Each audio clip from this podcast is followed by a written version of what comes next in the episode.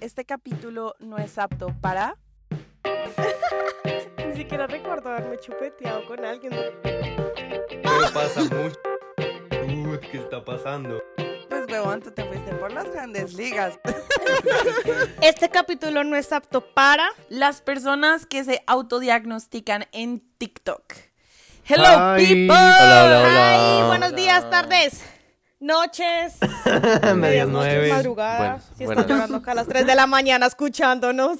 Bueno, creo que es importante empezar por el principio y comentarles que puede que escuchen una voz un poco eh, masculina por ahí. Y es porque tenemos un invitado marica. ¿Qué me estás queriendo decir? Una voz masculina O sea, que es masculina gay. La masculinidad, la masculinidad es subjetiva, compañero. Que ¿Ok? el, el cis, el cis. Se, se quería referir a... Listo, el Cidel. Ah, bueno, gente, hoy tenemos aquí a mi amorcito, a mi pareja llamada... Ju- ¿Cómo te llamas, mi amor? Preséntate, danos tu biografía, por favor. Ah, hola, eh, mi nombre es Juan Manuel Savera. Casi era Juan Manuel Aguilar, pero por razones de la vida y Por razones legales. por razones legales eh, y de Qué la buen vida. dato. Qué, qué buen dato, sí. Pero ese soy yo. Aquí estoy con mi pareja hermosa. ¿Estudias, trabajas? Ay, tan Ah, cursis. Re loca. Estudias, Ah, trabajas. soy estudiante de eh, la universidad. Estoy en diseño gráfico y Y es una chimba. Juan nos Juan nos ayuda hizo la todo. portada para que sepan nomás como un fan la cutre portada que, que tiempo después voy a rediseñar, pero vamos.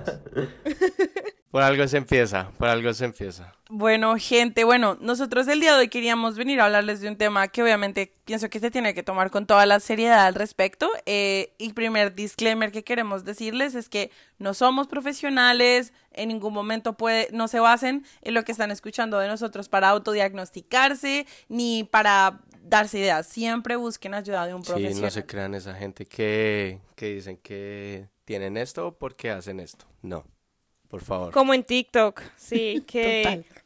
que, que ponen, o sea, yo no vengo acá nada en contra, pero las personas esas que dicen como, Sí, en contra, hay que estar en contra. soy psicóloga y esto, si tienes estos síntomas, tienes dependencia emocional. Y entonces en los Uy, sí, comentarios, sí, soy, sí soy, sí soy, es como, Dios mío. Por dos, por tres. Sí.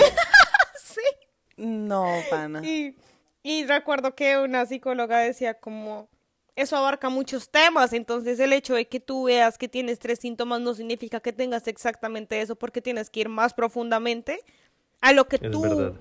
en específico tienes, no a lo que todo TikTok te está Claro. diciendo. Totalmente de acuerdo.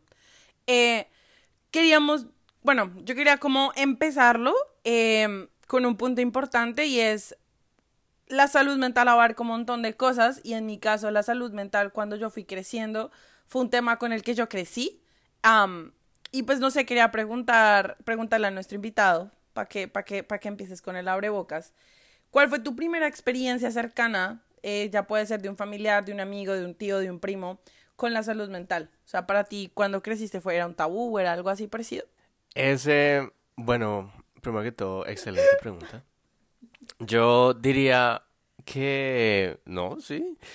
Pues yo diría que es complicado porque es, es como un tema de familia. Entonces, cada familia actúa diferente y para mí, yo siento que no tuve eh, acceso o realmente conciencia de lo que, o sea, de lo importante que era la salud mental hasta mucho después ya como hace Cucho, sí, con el bastón ahí.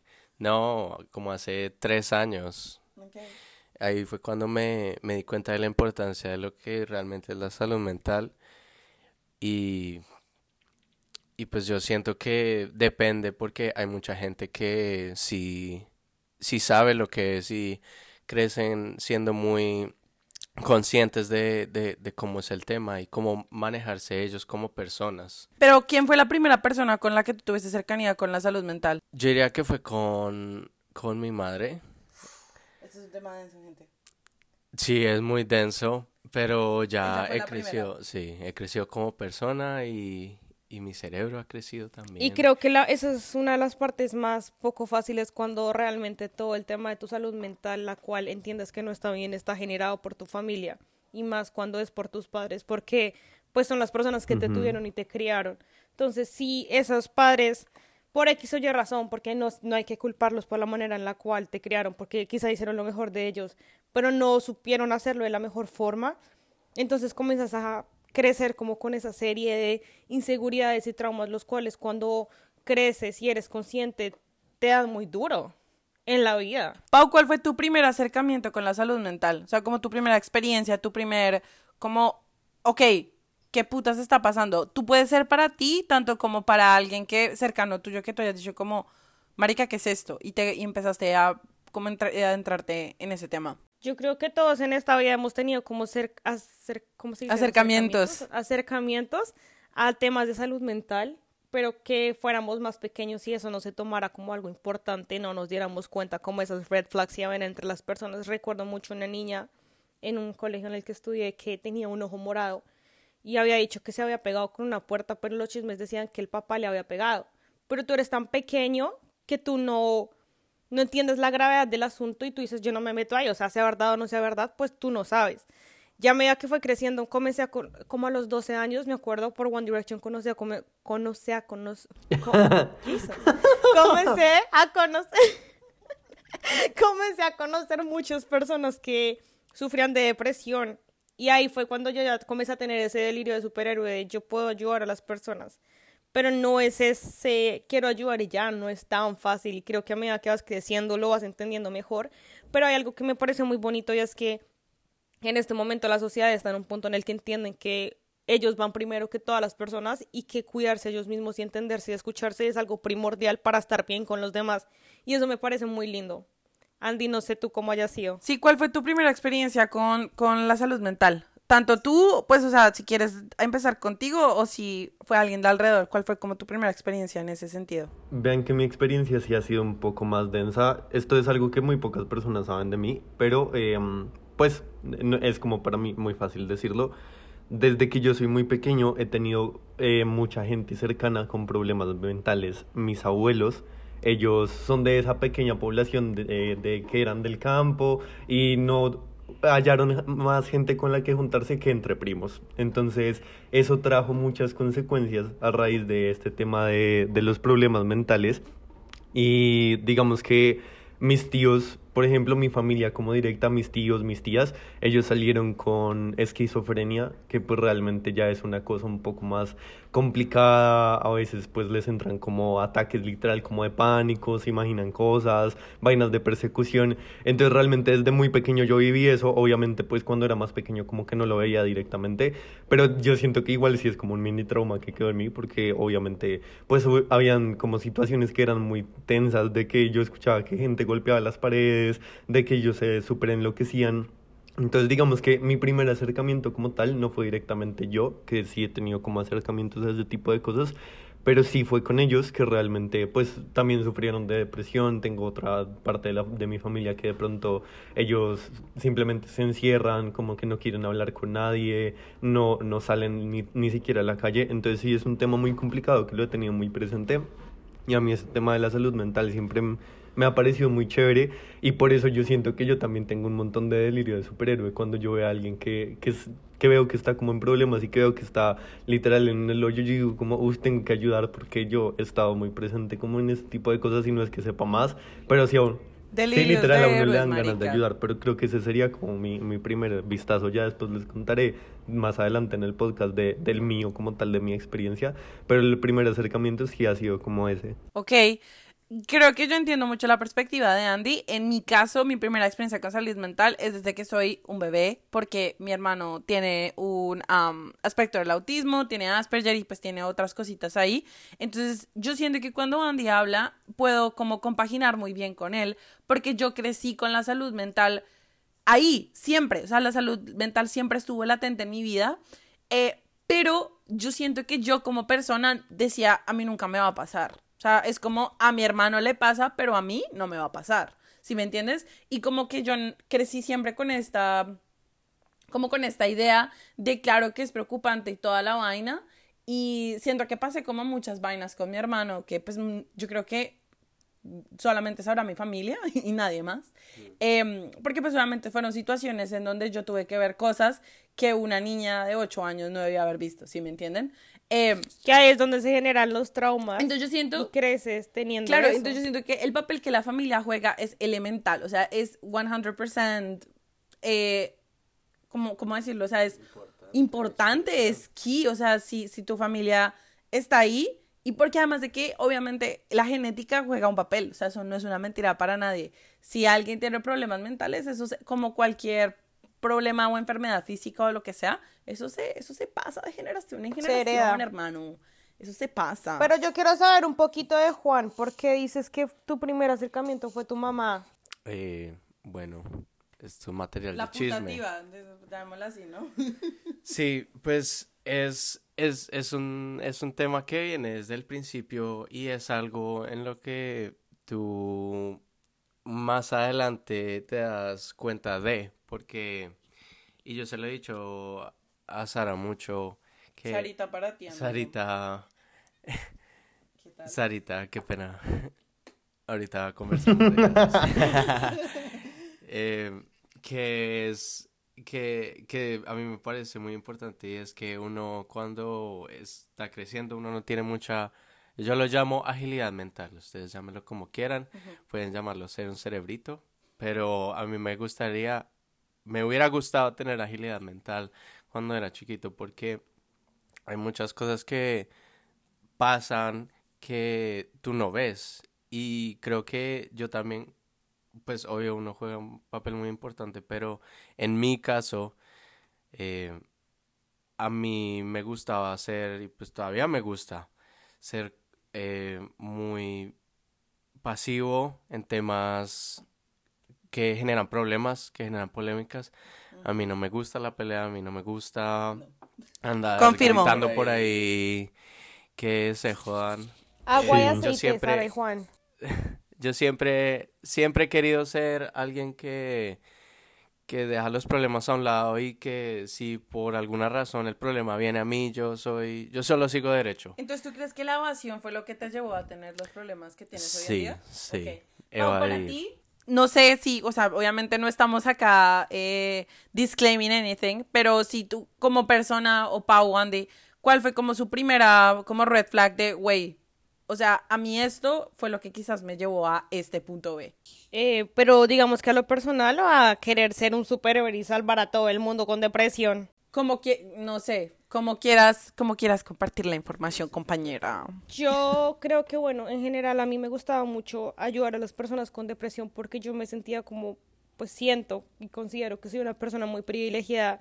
Se- mm, si tú te das cuenta, pues las, las, las tres familias de ustedes como que crecieron con ese tipo de situaciones, las cuales muchas veces uno de pequeño no sabe cómo eh, manejarlas. En mi caso no fue tan así. Todo el mundo dice que mi familia es como muy disfuncional en el tema de que somos familias que todavía estamos unidas, no hay nadie separado, no... ¿Sí me entienden? O sea, es como esas familias que no existen hoy en día porque si tú conoces a alguien ahorita te dice como es que mis papás son separados o es que yo tengo un hermano pero no lo volví a ver o ese tipo de situaciones yo nunca las he vivido. Entonces siento que siempre he querido como ayudar a esas personas porque pues si yo lo tengo pues yo te ayudo a entender como mejor eso. Pero entonces tú vas creciendo y después cuando yo comencé a entender mejor acerca de la salud mental me di cuenta que estaba ayudando a las situaciones de las demás personas sin darme cuenta que aunque yo creía que no tenía nada, sí tenía cosas. Y sí hay cosas que yo tengo que sanar y que mi familia tiene que sanar y que todos lo tenemos. Que unas pueden ser más graves que otras eh, en otras familias, sí es verdad, pero al fin y al cabo, si tú no comienzas por ti mismo, pues entonces, ¿cómo vas a ayudar a los demás? Por eso es que casi siempre me salía mal el tema de ayudar a los demás, porque terminaba dando los consejos al contrario. Pero ese es un problema grandísimo y es que uno llega y dice como, ay, es que otros la tienen peor que yo. Y entonces uno lo que llega a hacer es minimizar lo que le está pasando. Es como, eh, este tuvo una cortada, o sea, si lo hablamos de físico, este man tuvo una cortada súper deep y le tuvieron que poner, no sé, ocho puntos. Yo tengo la misma, pero me pusieron tres. Es como minimizar lo que te pasa. Pero Andy, tú ¿Qué dirías que esas experiencias que tuviste en tu vida como creciendo, que tú hayas dicho como por ejemplo en el caso de Juan fue la evasión, en el caso de Pau fue como comparar con los otros, ¿tú cuál dirías como que fue tu breaking point? Fue como, marica, acá pasa algo y fue por X o Y. Miren que mm, hubo un momento en mi vida que es un cambio definitivo y fue entrar a la universidad. Cuando yo entré a la universidad, absolutamente toda mi vida dio un giro de 180 grados. Cuando yo comencé, yo me sentí muy identificado cuando Sara dijo, yo creo que eso no me va a pasar a mí, le va a pasar a mi hermano, le va a pasar a todo el mundo, pero no me va a pasar a mí. Ese era yo. Y cuando me comenzó a pasar fue en la universidad. En la universidad yo tuve un proyecto que fue muy grande y muy estresante para mí y yo literal no comía, no dormía, llegaba a la universidad a las 7 de la mañana, llegaba a mi casa como a las 11, 12 de la noche, realmente no hacía nada más que pensar en eso. Las personas que estaban como a cargo del proyecto estaban muy encima mío, entonces yo realmente tenía mucho estrés y todo comenzó porque me rasguñaba la manita. O sea, mi señal de ansiedad era rasguñarme la manita. Quiero hacer un paréntesis acá y es que el tema es que a veces en la universidad, por ejemplo, en el tema de Andy con el proyecto, existen personas las cuales comienzan a pusharte sin darte cuenta que estás lastimando a la otra persona y aunque la persona no reaccione mal, pues al final, al cabo, tú no sabes en la casa cómo va a estar sintiendo esa presión que tú le estás dando. Y era algo que estaba sucediendo con Andy en la universidad. Ah, ok. Juan está pidiendo permiso para hablar. Qué ternura, marica. No quiero interrumpir a nadie. No quiero interrumpir a nadie, qué pena. No, sigue Andy. A mí me gustaría recalcar algo, pero al final. Está bien. El caso es que mm, cuando yo comencé a hacer este proyecto, yo comencé a rasguñarme la mano. Y a mí se me hacía una cosa súper normal, o sea, realmente llegaba una situación de estrés y yo comenzaba a hacer esto. Para los que no están viendo, me estoy rasguñando la mano con mis mismos dedos de la mano, no sé cómo decirles, y me rasguñaba la palma de la mano, y así era siempre. Entonces me comenzaba a rasguñar cuando el proyecto fue avanzando, obviamente hubo más estrés, yo tenía que estar corriendo por toda la universidad, imprima, mire si sale, vea si compraron, vea si hicieron, porque era una cosa muy masiva, entonces había que planear muchas vainas, tener muchas reuniones con gente como que mm, realmente me daba mucho estrés.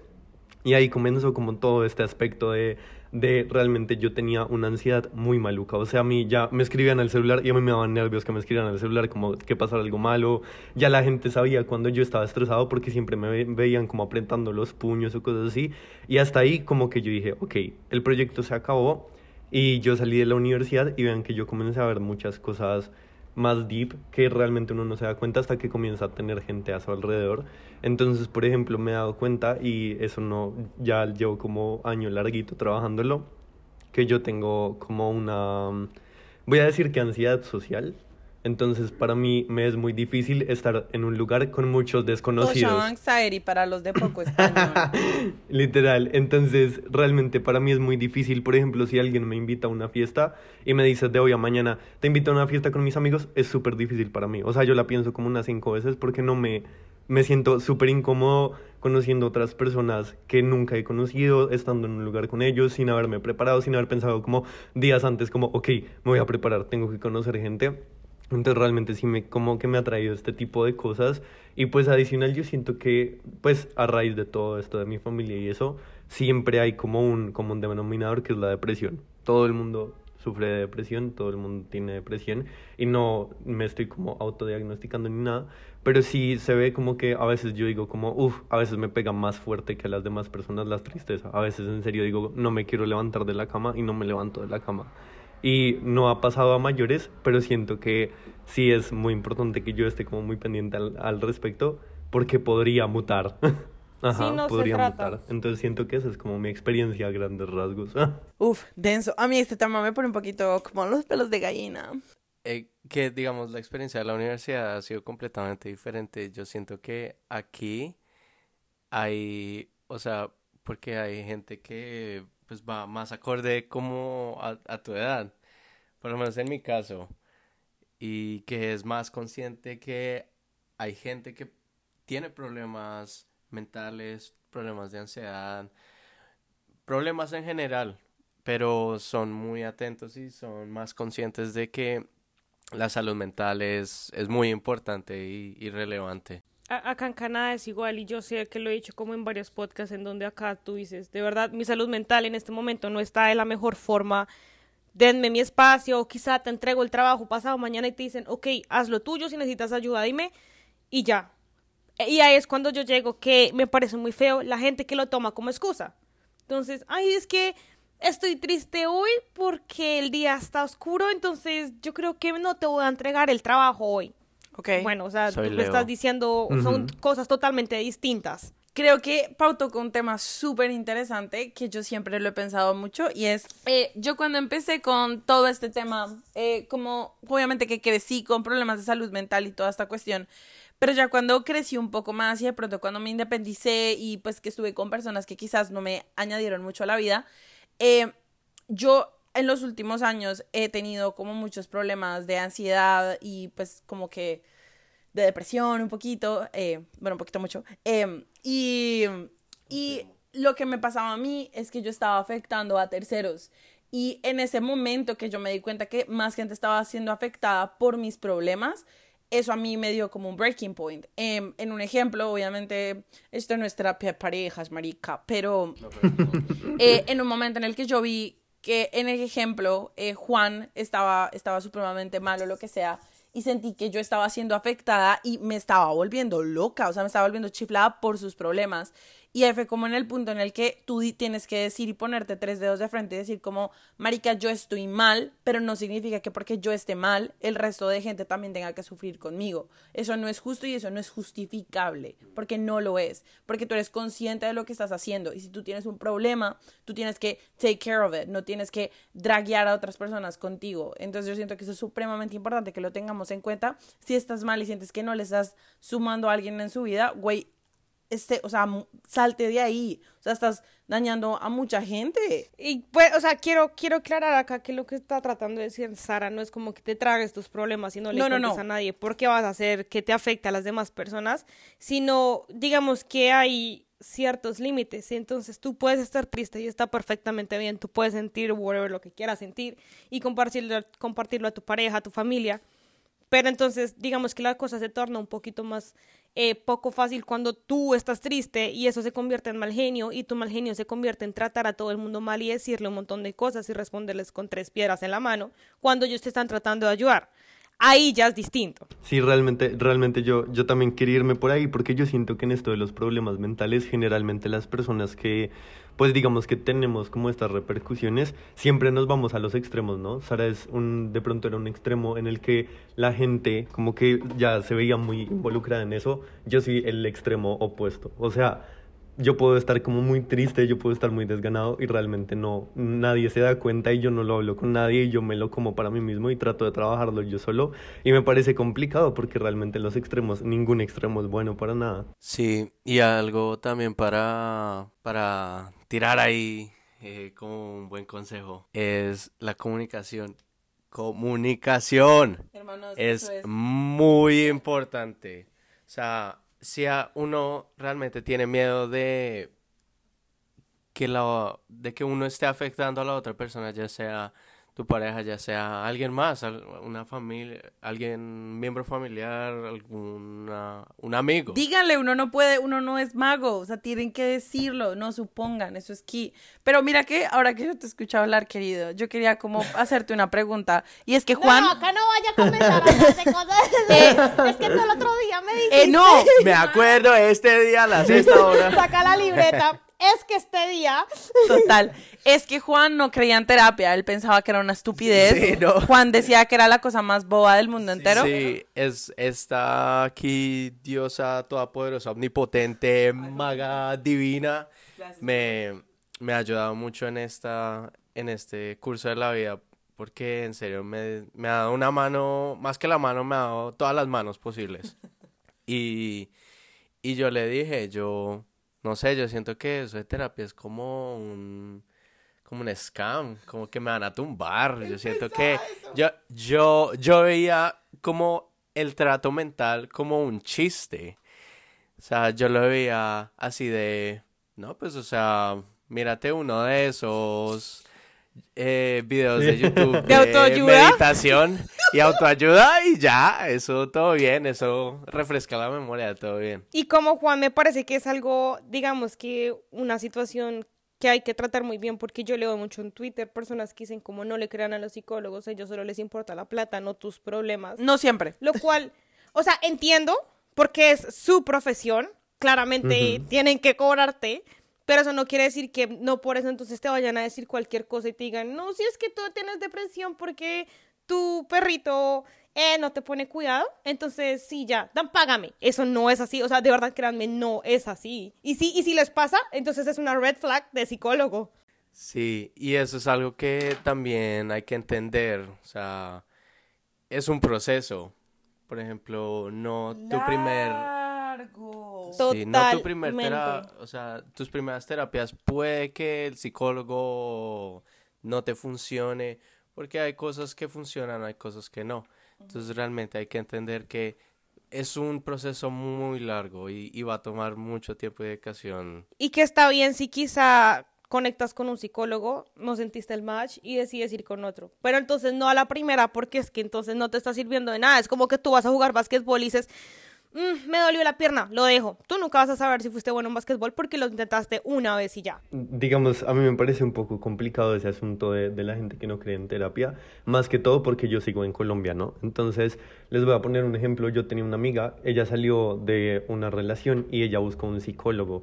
Ella nunca tuvo como, el, como la ayuda de que alguien supiera de un psicólogo, entonces buscó el primer psicólogo que encontró. No voy a decir si era bueno o era malo porque nunca supe, pero me acuerdo mucho que la primera terapia la que ella fue, ella salió de la terapia, me llamó y me dijo como, yo creo que no voy a seguir yendo. Y yo, ¿por qué? Porque me cuesta mucho, o sea, monetariamente me cuesta mucho. Y lo único que hizo en la primera sesión fue preguntarme cosas. Y yo, pues, dude, ¿qué esperabas que hiciera? Y ella me dijo, como, pero es que no hablamos nada del problema. Y yo, pues, es que él tiene que hacer primero ciertas cosas. Ajá, Es que es conocer a una efectivamente. Entonces ella me persona. decía, como, el el problema es que realmente es muy cara. Y si yo me demoro cinco sesiones en en estar ahí conociéndome y no sé qué, pues la vaina va a ser un poco más complicada para mí y realmente es cierto, la gente, pues yo creo que acá en Colombia un poco más porque es carísima, carísima y es muy difícil encontrar un psicólogo pues que realmente sea pues, pues bueno y que uno como que le confíe. Eh, la gente piensa que va a ser un proceso muy rápido y efectivamente es un proceso largo y no va a tomar dos días, no va a tomar dos sesiones ni nada por el estilo. Estoy totalmente de acuerdo, como siempre, marica. Eh, y quería como hablar, ya como adentrándonos como a experiencias quizás un poquito más personales, y quería como empezar yo diciendo em, que yo siempre fui un advocate, o sea, yo siempre decía, güey, tomen terapia, take care of yourself, o sea, como que en serio busquen salud mental, pero yo nunca hice ni mierda, o sea, yo nunca hacía nada, yo nunca buscaba terapia, entonces yo era como, como que yo hacía, yo decía, pero no hacía. Entonces eso era como algo un poco tenaz y hace unos años también como que yo digo que por, por, por situaciones de terceros como que me empezaron a afectar a mí y me empecé como a cuestionar de, de pronto me pasa algo. Y al punto que llegaba Andy es que aquí en Estados Unidos la salud mental es putamente cara, o sea, literalmente es un privilegio poder tener un terapeuta, un psicólogo, cualquiera de estas cosas. Estar vivo. Total, marica. Eh, True. eh, y entonces yo me acuerdo que cuando fue como mi primera, como, como, bueno, yo mi primera como relación con un psicólogo y lo que sea fue cuando empecé a tener problemas alimenticios, cuando tenía como 10, 11 años, pero nunca fue como nada serio y nada se llevó a cabo. Eh, pero hace unos años eh, intenté buscar ayuda y de hecho fue con una psicóloga en Colombia, eh, porque era un poco más económico Sale económico. era más económico, pero, eh, y lo que me, me- decían era como, no, de pronto busca un terapeuta, un psicólogo que sea de tu mismo lugar, de tu mismo idioma, para que puedan como relacionar cosas. Pero a mí lo que me sucedió fue que esa psicóloga, ese psicólogo, ese psicólogue, no me, no me llenó, no me llenó absolutamente nada, no sentí que me añadiera, sentí que minimizaba lo que me pasaba y yo me sentí culpable, yo decía como, mire, pues que es un psicólogo, ellos saben todo y, y fue como, no. Y ahora, eh, literalmente, estoy con una, con un- un- una persona eh, que, que literalmente no es de mi mismo lugar, no habla mi mismo idioma, pero he encontrado muchísima más relación y mucha más... Espérate, ¿hablan en inglés? Qué denso. Sí. O sea, la persona Uy, no. con la per- con No, la que yo siento. estoy en estos momentos habla en inglés. Y, y yo pensé que no, Pau, ¿sabes? Yo pensé que no en un momento. No podría, o sea, a mí, a mí se me dificulta mucho cuando hablo con alguien en inglés. Quiero expresarle, soy latina, quiero decirte hasta con plastilina lo que siento y solo hay una forma de decirlo en inglés y no es la forma en la cual te quiero expresar lo que estoy sintiendo. Horrible. No. Te entiendo, te entiendo, Pau, te entiendo.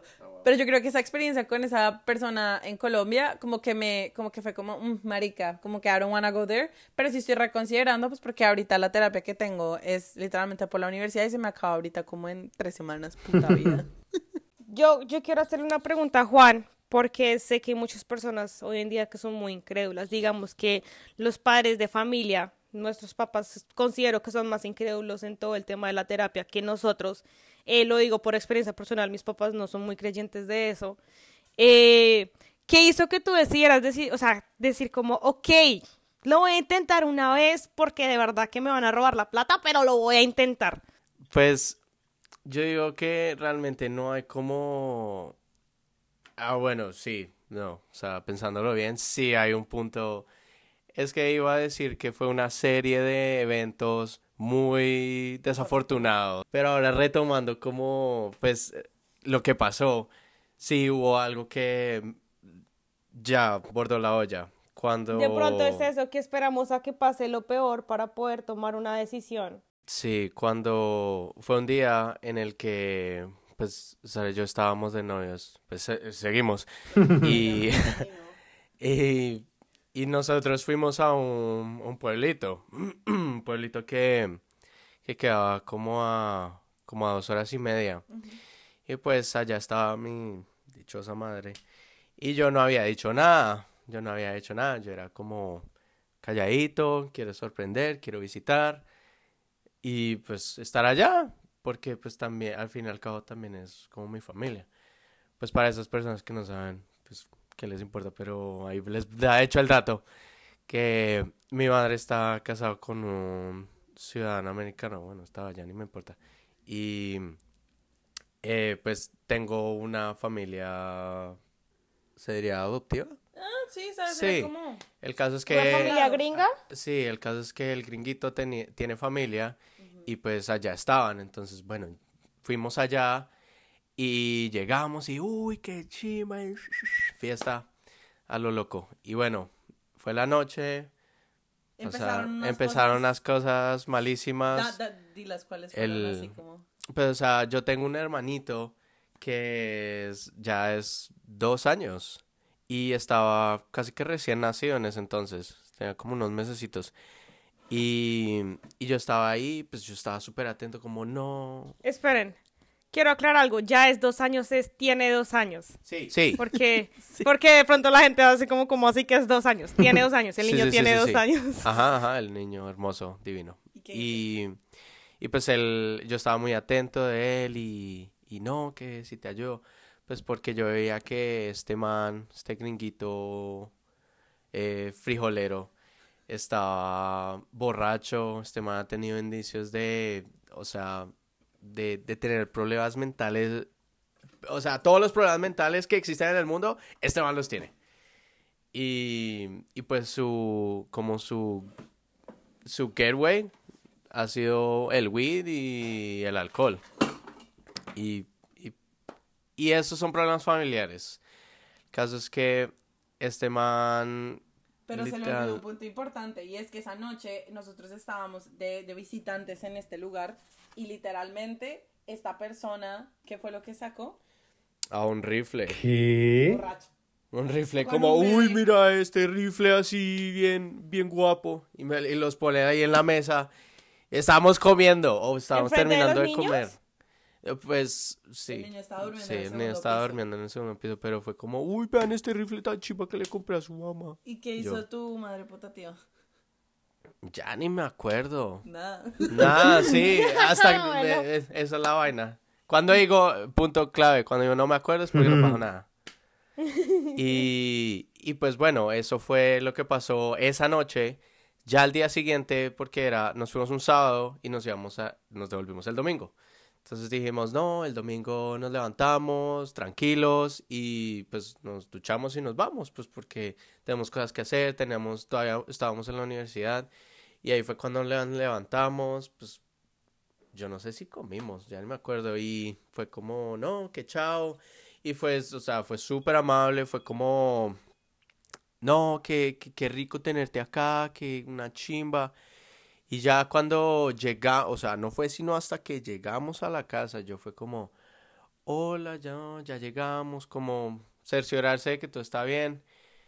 Y empieza, no, que porque hijo de putas se fueron, que ustedes, o sea, que, que esto es un hotel, que están de casa de paso, que... Te trató horrible. Sí, me trató O sea, horrible. esperaban que se quedaran allá más tiempo. a puta, como toda la o- vida. Pero al momento de despedirnos se hicieron de cuenta que nada pasará. Entonces yo diría que ese fue como el breaking point tuyo, ¿cierto? O sea, como de... Sí, ahí ya me quebró, o sea, ya no, no, y pues ya habían cosas de antes que esto va como para Claro, una va llenando, va llenando. Sí, esto, esto era historia. Andy, ¿cuál fue tú? Cuando, cua- bueno, no sé, o sea, no sé realmente cuál es la- qué queramos decir o no, pero ¿cuán- ¿cuál fue tu breaking point? Que dijiste, como no, men, aquí fue, tengo que buscar ayuda. Vean que el peor punto, yo creo que cuando uno ya cae súper bajo, eso es súper notorio y nunca se me va a olvidar.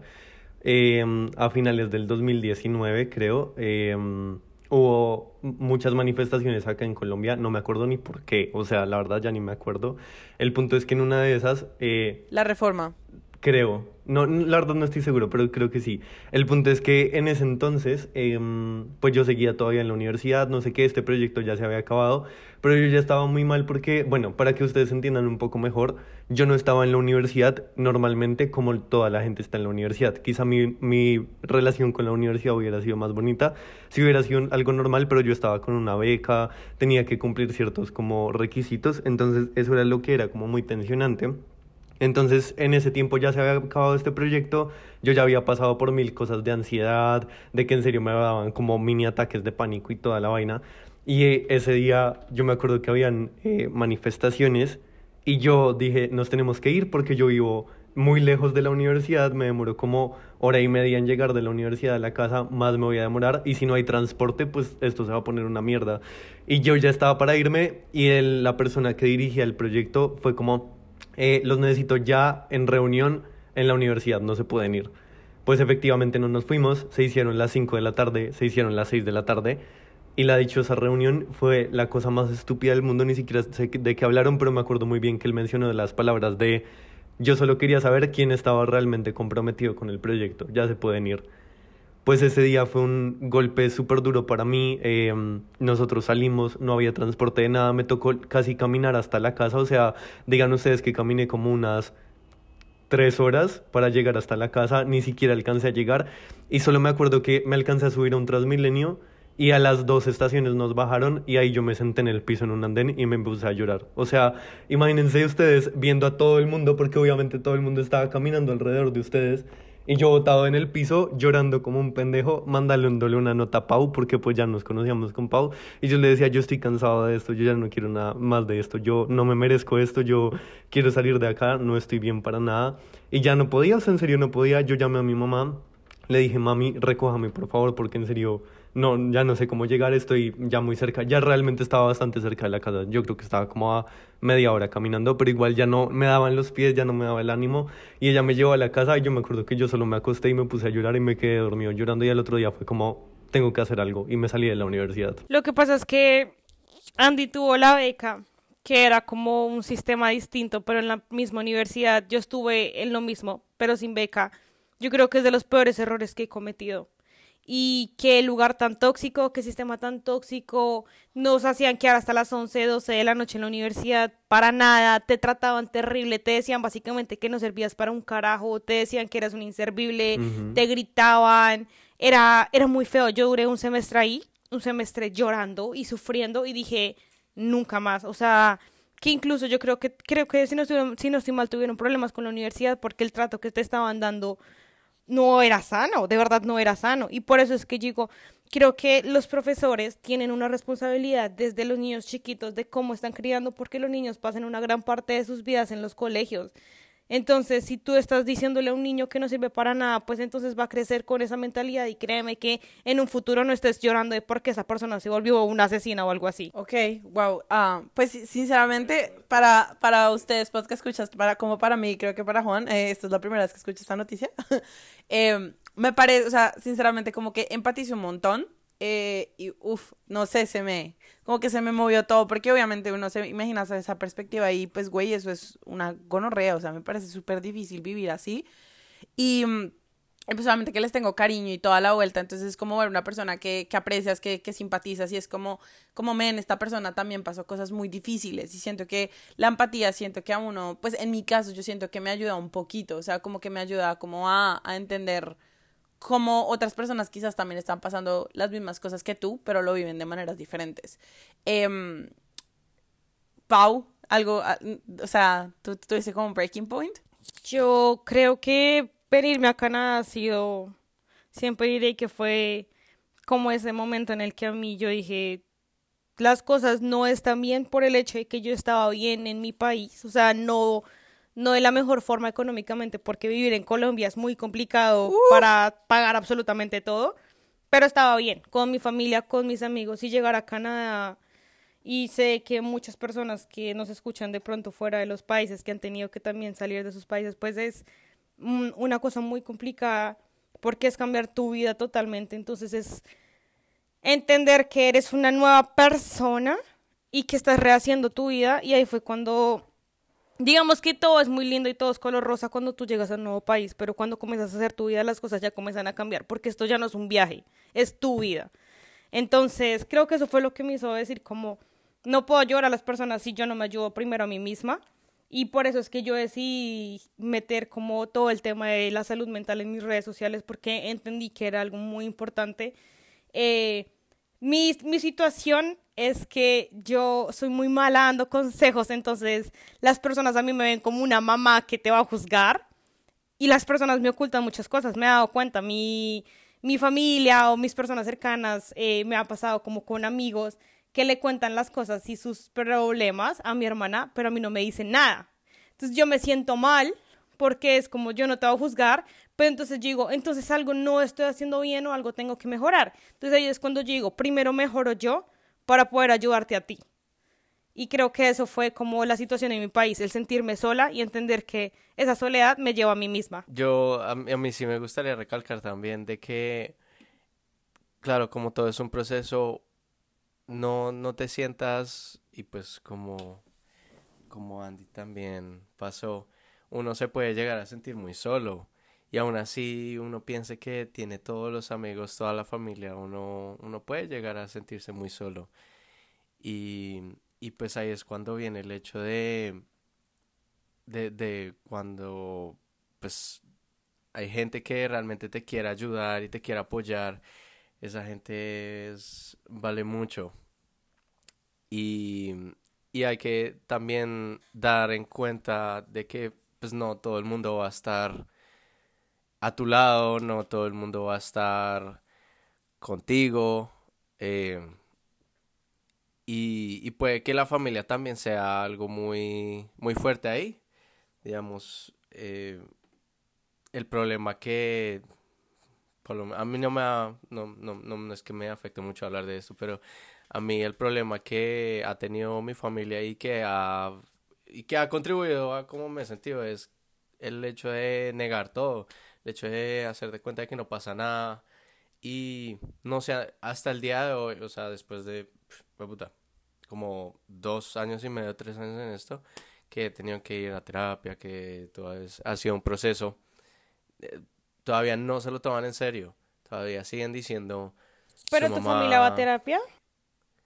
Ellos no saben qué es terapia, ellos y es que ese, y, ahí, y ese es el tema, y perdón, te interrumpo, a veces uno quiere como intentar sanar, tú vas a terapia, pero las cosas se complican más para ti, para poder sanar, cuando las personas a tu alrededor no te ayudan y no creen en eso. Entonces ahí es cuando yo digo, no le digan a una persona, ¿cómo así estás yendo a terapia? Pero te sigues poniendo bravo por todo, pero te sigue afectando, bro, o sea, una cosa es ir a terapia, o sea, estar ayudarte a ti mismo y otra cosa totalmente distinta es dejarte tener sentimientos y que nada te afecte, o sea, porque como que tratan de relacionar esas dos cosas, eso me molesta mucho. Digamos, yo les voy a hacer como un pequeño paréntesis y a mí me parece que es muy complicado porque obviamente uno no maneja el entorno en donde está, ¿saben? Uno no puede decir con quiénes, con qué personas está, qué es lo que dicen las otras personas. Entonces, por ejemplo, en mi experiencia, yo nunca he tenido como una muy buena relación con mi mamá porque ella es una mujer que carga de energía negativa a las personas con las que está. Entonces ella tiene sus propios problemas